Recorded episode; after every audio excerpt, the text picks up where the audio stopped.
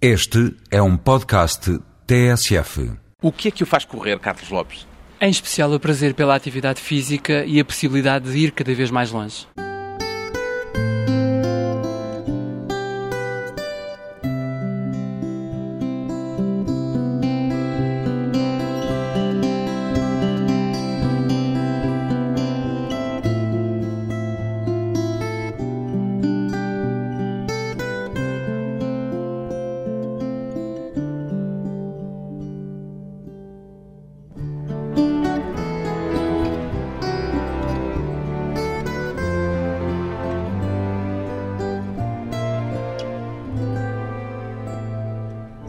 Lopes, 34 anos, profissão psicólogo, atividade principal atleta de alta competição. Resumi bem, Carlos Lopes? Acho que sim, embora se calhar no desporto paralímpico nós não possamos considerar a nossa atividade principal o atletismo, neste caso é a minha modalidade, porque o desporto paralímpico em Portugal não nos permite atingir essa, esse estado de profissionalismo e de Mas é alta principal. competição. É alta competição, disso não tenho a menor dúvida. Já agora, num país com dois campeões de atletismo com o mesmo nome, Carlos Lopes, a coincidência de nomes nunca gerou nenhum tipo de equívoco? Já, já uma vez gerou um equívoco engraçado. Eu fui convidado pela Fundação do Desporto para uma gala e eles, por engano, em vez de telefonarem para mim, telefonaram para o meu primo, até porque o Carlos Lopes é meu segundo Ai, primo. o Carlos Lopes é, meu primo, primo do Carlos Lopes. Sim, mas há uma coincidência de nomes, calhou. E essa coincidência foi rapidamente resolvida ou, ou persiste? Não tem havido muitas confusões, porque o Carlos Lopes, entretanto, deixou de competir. O Carlos Lopes faz eh, distâncias mais longas, faz maratonas e eu sou um velocista. Tudo, Exatamente. Tudo Dois que Carlos- mais de 800 metros é muito para mim. Já é cansativo. Dois Carlos Lopes com algumas diferenças. O outro, uma glória passada do atletismo português.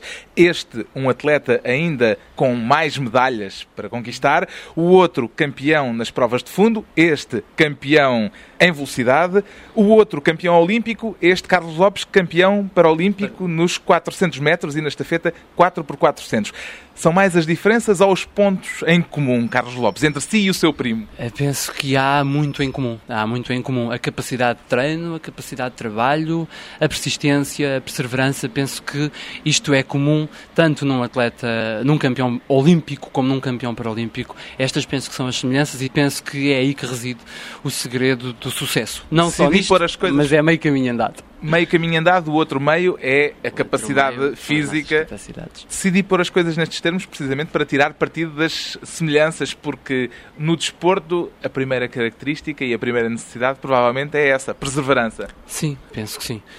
Penso que sem muita força de vontade, sem muita perseverança, sem persistência, torna-se bastante difícil porque a prática desportiva de alta competição implica que tenhamos de abdicar de muitas coisas no nosso dia a dia para podermos chegar a resultados de nível internacional. De que é que abdica no seu cotidiano? Ai, de tantas coisas. Ah, Tempo livre, antes de de mais. tempo livre, da minha vida familiar, de alguns aspectos da minha vida profissional, porque gostaria de fazer algumas coisas para as quais não tenho tempo, de muitas coisas. Os atletas do chamado desporto adaptado, é o seu caso. Já agora, porquê que se chama de desporto adaptado?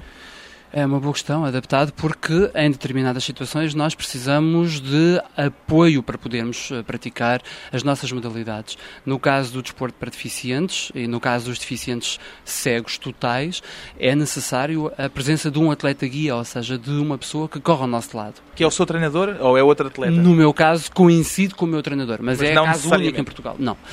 No meu caso, o meu atleta guia, a pessoa que corre comigo e já o faz desde 1993, é também o meu treinador. No entanto, é só o meu treinador desde 1999. Como é que se entendem durante a corrida? Tudo vem de um treino muito intenso, ou seja, é muito difícil eu não conhecer um atleta e chegar a uma competição e poder correr com ele e as coisas nos saírem bem. Há, portanto, uma espécie de código já estabelecido entre vós. Há um treino muito grande, há um treino muito grande. As pessoas perguntam, então, mas numa corrida vocês vão muito agarrados?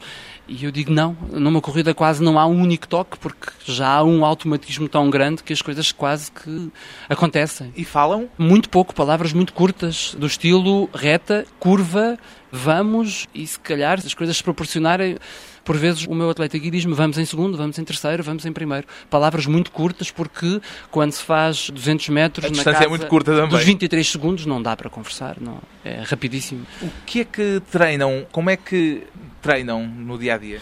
Eu treino diariamente no estádio de Alvalade, aliás sou atleta, atleta do, do Sporting, Sporting, tal como o seu primo. Tal como o meu primo, treino de segunda a sábado, duas horas e meia, mais ou menos por dia. O nosso treino é muito diversificado, desde treino mais técnico de corrida, desde treino de saltos, desde ginásio, desde um treino de corrida mais rápida, um treino mais de resistência, é um treino muito diversificado. Em suma, penso que é um treino muito semelhante a um atleta sem problemas de visão. Há um ou outro exercício que eu, pelo facto de não ver, tenho mais dificuldade em fazer. Há exercícios específicos, no seu caso, no caso de um atleta invisual? Não. Talvez alguns exercícios que os meus companheiros de equipa fazem, eu às vezes não os posso fazer, nomeadamente, por exemplo, subir escadas, porque seria um pouco arriscado, poderia tropeçar. Tudo o resto, saltos, ginásio, exercícios de técnica de corrida, tudo o resto eu faço com eles e aí perfeitamente idêntico. E como é que treina esse contacto sem palavras com o seu treinador, que é também o seu guia na corrida? Uhum. Pronto, nós treinamos todos os dias. Como é que desenvolvem essa sintonia quase perfeita? Ah, já é algo que vem acontecendo há muito tempo. Ou seja, eu corro com o Nuno desde 93 e entre nós há um automatismo muito grande. Nós há uma semelhança muito grande na nossa amplitude passada, na nossa forma de correr.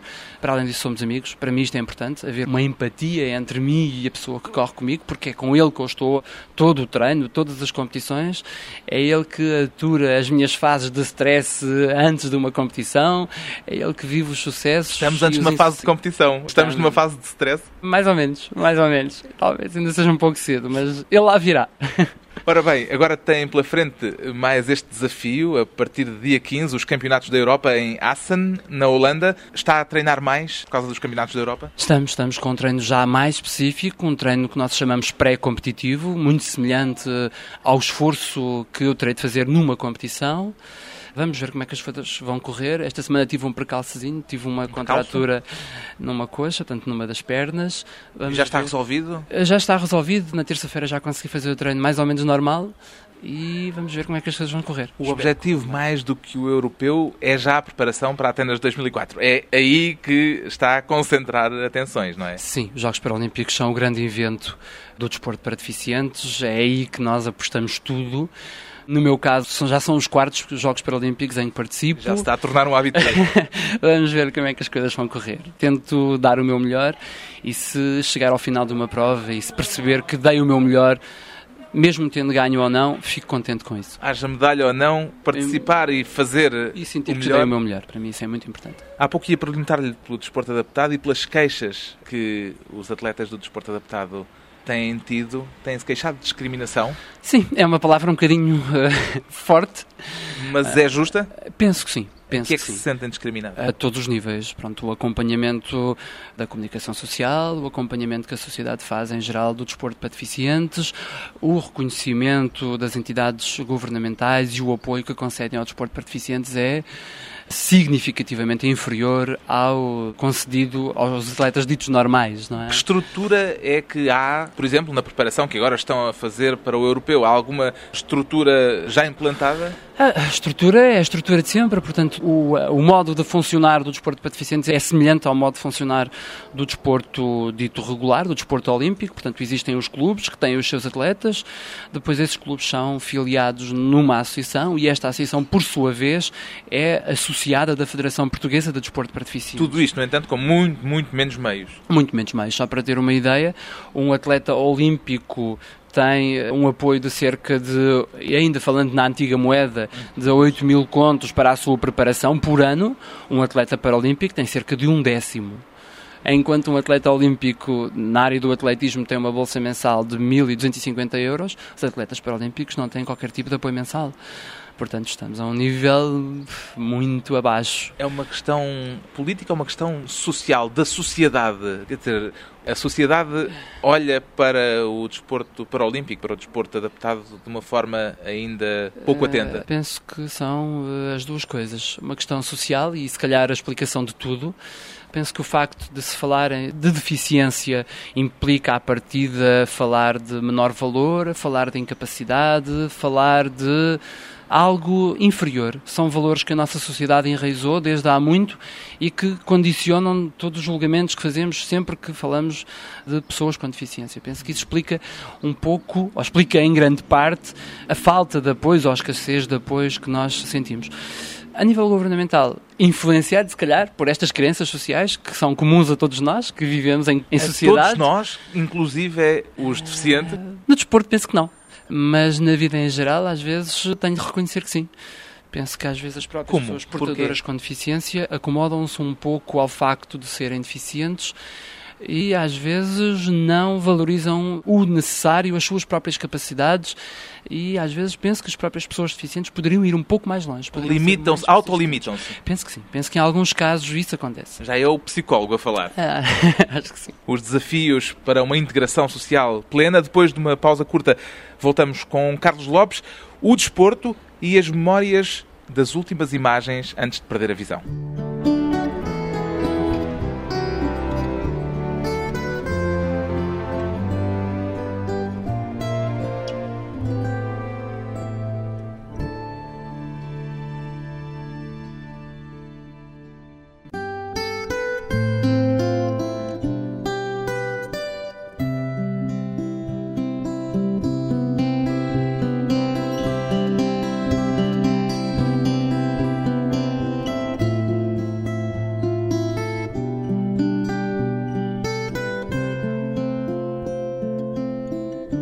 Regresso à conversa com um campeão da Europa, campeão do mundo, campeão paralímpico, Carlos Lopes, que começou a fazer desporto aos 19 anos, já tinha nessa altura perdido a visão por completo, Carlos Lopes? O meu problema de visão é um problema congénito, ou seja, eu quando nasci já não via bem, embora pudesse fazer a minha vida mais ou menos normal durante o dia até aos meus 14, 15 anos. Mas só aos 17 é que se tornou... Não, não houve um momento em que se possa dizer assim, eu fiquei cego. Foi uma perda de visão muito, muito progressiva. E para mim, o ter ficado cego coincide com o momento ou com a, aquela altura em que eu comecei a andar com bengala na rua, mas não posso dizer Isso foi que com foi, que na- idade? Foi quando entrei para a faculdade, porque tive necessidade de me deslocar de Alverca para Lisboa e eu senti muita dificuldade e percebi que teria mesmo que avançar em frente e que dar um passo em frente e utilizar a bengala para me deslocar na rua. Para mim, esse é o ponto de viragem. Esse processo de adaptação foi difícil, foi traumático. Foi, foi difícil, foi, é muito complicado para um jovem adolescente perceber e aceitar que cegou. É uma fase complicada, foi uma fase muito complicada, foi um processo que eu vivi quase sozinho.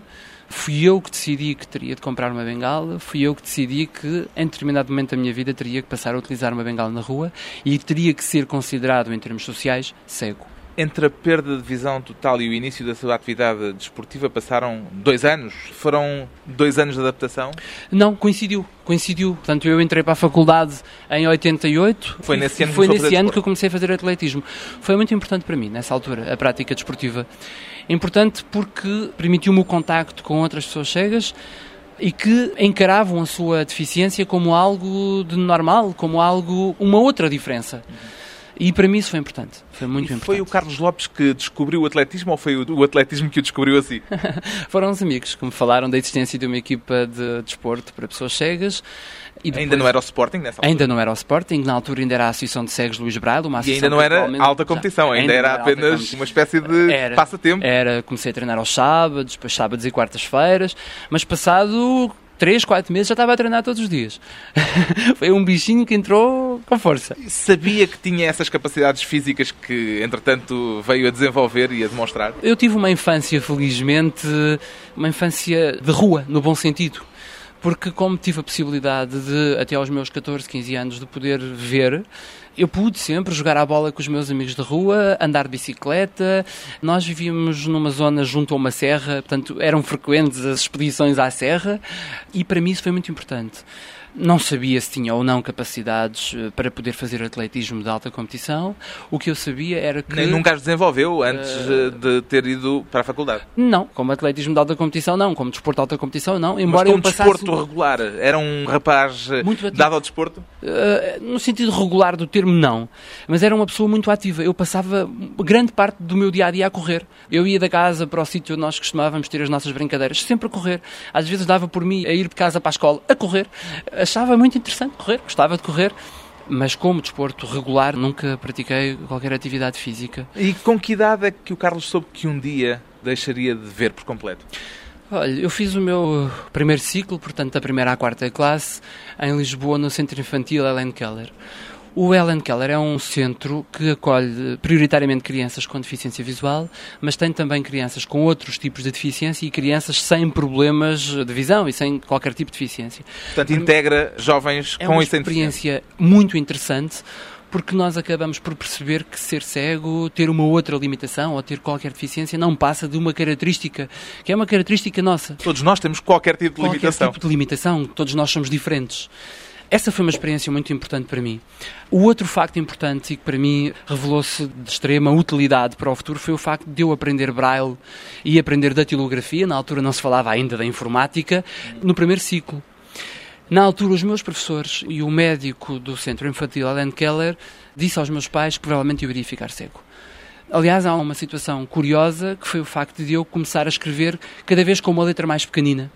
E os meus pais acharam, bom, meu filho está a ver melhor porque cada vez tem a letra mais bonita, tem a letra mais pequenina. E não era isso que estava a Não passar. era isso. A oftalmologista do centro Ellen Keller disse que estava a passar precisamente o contrário, ou seja, o meu campo visual estava a diminuir e eu, para poder abranger tudo aquilo que estava a escrever, ia diminuindo o tamanho da letra. É engraçado, mas os meus pais foram um pouco enganados e um pouco iludidos por isso. E os seus pais, quando lhes foi dito que ia perdendo visão, disseram-lhe isso? Não. Puseram-no ao corrente? Não, não, nunca foi algo que se conversasse em casa, mesmo nas fases em que eu já estava a piorar significativamente, nunca foi algo de que se falasse em casa.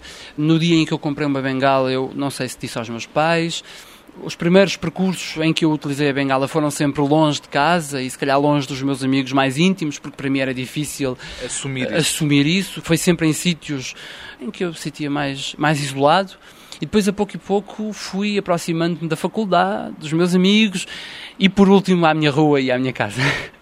É curioso falar do Centro Ellen Keller porque encontrei, ao preparar esta entrevista, um texto belíssimo em que a Ellen Keller dizia o que gostaria de ver se lhe fossem dados três dias, apenas três dias de visão. E a primeira coisa que ela queria olhar, demoradamente, diz nesse texto, seriam os rostos das pessoas de quem gosta.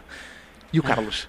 Primeira Acho- coisa que gostaria de, de ver. Acho que sim, acho que os rostos das pessoas de quem nós gostamos é algo que eu gostaria de voltar a ver ou de ver de novo, até porque é algo que eu tenho muita dificuldade em recordar. Consigo recordar perfeitamente os sítios da minha infância.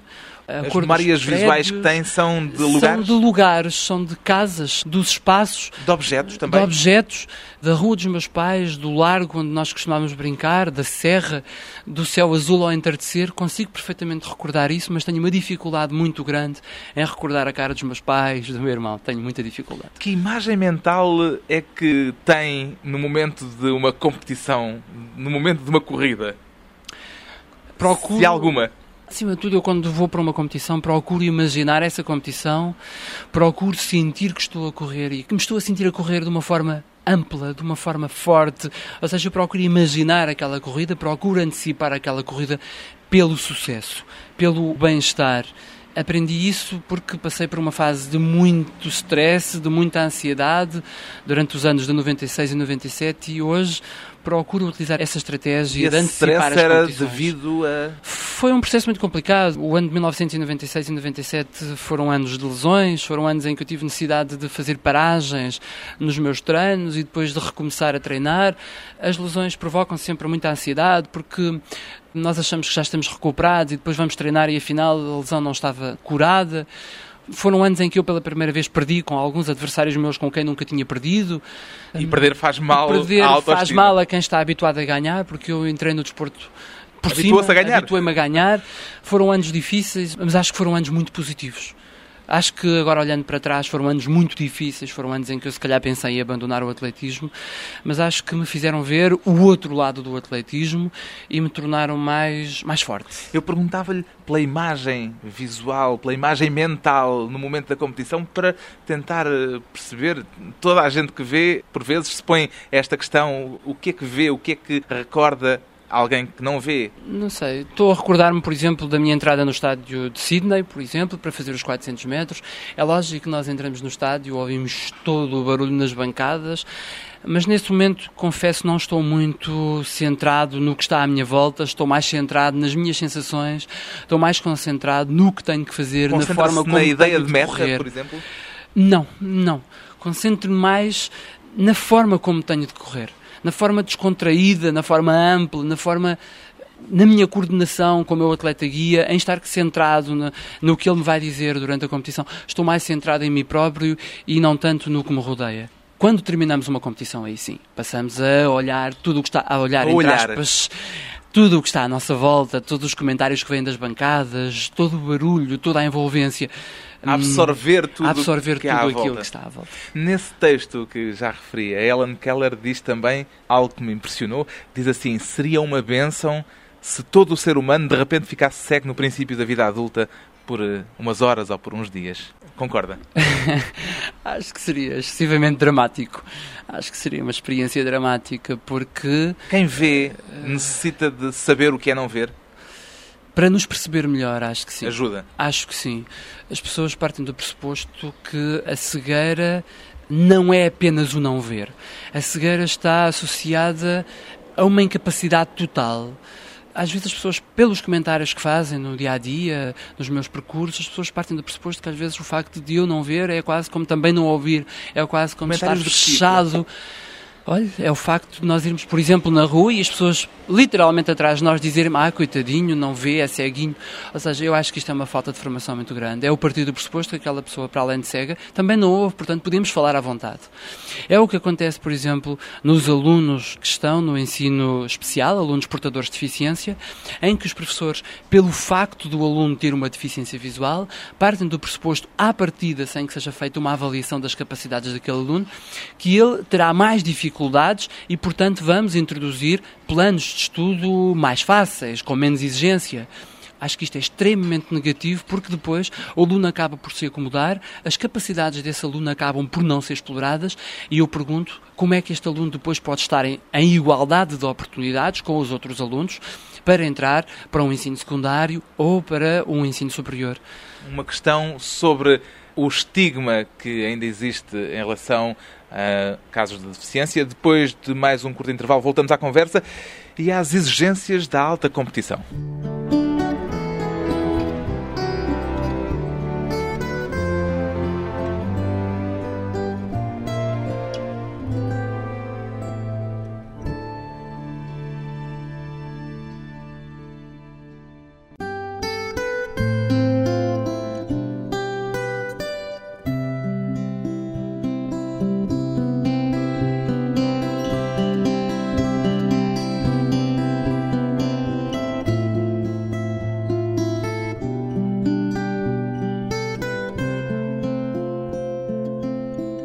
Convidado hoje para a conversa pessoal e transmissível, Carlos Lopes, atleta de alta competição. O desporto adaptado, Carlos Lopes, é tão competitivo como o outro? Penso que sim. Embora o número de participantes seja eh, inferior, mas contra este argumento podemos dizer que felizmente o número de deficientes também é em menor número do que as pessoas sem deficiência, portanto é lógico que o número de atletas com deficiência também seja menor. E os Jogos Paralímpicos são tão exigentes a nível desportivo como os Jogos Olímpicos? Penso que sim, porque nós para participarmos nos Jogos Paralímpicos temos que alcançar mínimos. Às vezes, e isto aconteceu tanto em Atlanta como em Sydney, o facto de se ter mínimos para os Jogos Paralímpicos não é condição suficiente para se estar presente nos Jogos Paralímpicos, Mas há porque tudo o resto. o Comitê Paralímpico introduz cotas. Portugal pode levar apenas uma delegação com um determinado número de atletas e às vezes, mesmo tendo mínimos, poderemos não ser selecionados para ir aos Jogos Paralímpicos. O nível de exigência é grande. Já fiz os seus mínimos para Atenas? Para Atenas ainda não. Uh, vamos ver como é que as coisas vão correr este ano. Temos o Campeonato da Europa, temos Tem uh, o os- Campeonato do Mundo, temos depois no temos, início do outono. temos as provas em que participamos em conjunto com os atletas sem deficiência na Associação de Atletismo de Lisboa. Portanto, há um conjunto de provas e penso que poderei uh, alcançar São mínimos. exigentes os mínimos para Atenas? São. Os mínimos para Atenas são exigentes. Mas Não é dentro das suas marcas? Penso que sim, penso que sim. Se tudo me correr bem, penso que sim. O movimento paralímpico está em desenvolvimento. Eu senti uma mudança muito grande de 92 para 96, ou seja, dos Jogos Paralímpicos de Barcelona para os de Atlanta. Acho que esta altura também coincidiu com a aplicação do Estatuto de Alta Competição aos atletas com deficiência, portanto, isto foi conseguido só em 95. Mas está a falar a nível de Portugal. Eu perguntava-lhe a nível mundial. Penso que sim, pelo menos o número de países participantes aumentou, aumentou. tem vindo a aumentar o, sempre. O número de atletas o também. número de atletas também, embora o Comitê Paralímpico esteja progressivamente a dificultar a participação dos atletas, ou seja, as cotas cada vez são mais exigentes, talvez por critérios Para economicistas. aumentar... Ah, sim? Talvez por critérios economicistas, hoje as cotas são muito apertadas e, como disse, mesmo um atleta tendo mínimos, não é garantido que possa participar nos Jogos Paralímpicos, o que eu não acho correto. E em Portugal, nota melhorias? Em Portugal, como lhe disse... Ainda não as suficientes? Ainda não as suficientes. Ainda não as suficientes. Há mais atletas, por exemplo, do que havia em 92? Há mais atletas, embora tenhamos caído numa fase de estagnação. E acho que é urgente apostarmos na formação, na captação de novos atletas, no apoio, no incentivo ao desporto mais de base, ao desporto mais quase de manutenção, para depois podermos dar o salto para a alta competição. E penso que nesta área Há muito pouco poucos clubes, ou nada por exemplo, está a ser feito. que têm desporto adaptado. Sim, há poucos clubes e penso que os clubes ditos regulares ainda não perceberam que também se podem promover tendo atletas paralímpicos. O Carlos Lopes dizia recentemente só se lembram de nós quando ganhamos. Sim, é um pouco assim. Infelizmente é um pouco assim quando nós ganhamos uma medalha. Temos os nossos governantes, e ainda bem que os temos, pelo menos nessa altura, a darem-nos os parabéns, mas depois as coisas apagam-se um pouco e passamos por um período de quase esquecimento. Quando vai para a pista, isso reflete-se na forma como vai correr, ou seja, leva às costas o peso da necessidade de conseguir boas marcas, bons resultados, até porque disso depende, em boa medida, a continuação, o desenvolvimento do desporto adaptado, não só no seu caso pessoal, mas provavelmente carrega consigo aquilo que há de ser o desporto adaptado de uma forma geral. É claro que eu concordo com aquilo que diz e é lógico que os nossos resultados poderão incentivar mais ou menos apoios, poderão incentivar outros atletas também a começar a sua atividade e esportiva. sente Isso é importante. ao ir para a pista? Não. Sinceramente, eu reconheço que é importante, que os nossos resultados são importantes, mas no momento de uma competição eu centro muito em mim próprio, centro muito na forma como vou correr, centro muito naquilo que vou fazer e tudo o resto passa-me naquela altura um pouco ao lado. É. Portugal teve 15 medalhas em Sydney, foi uma bela marca. Foi, foi, foram uns resultados muito bons.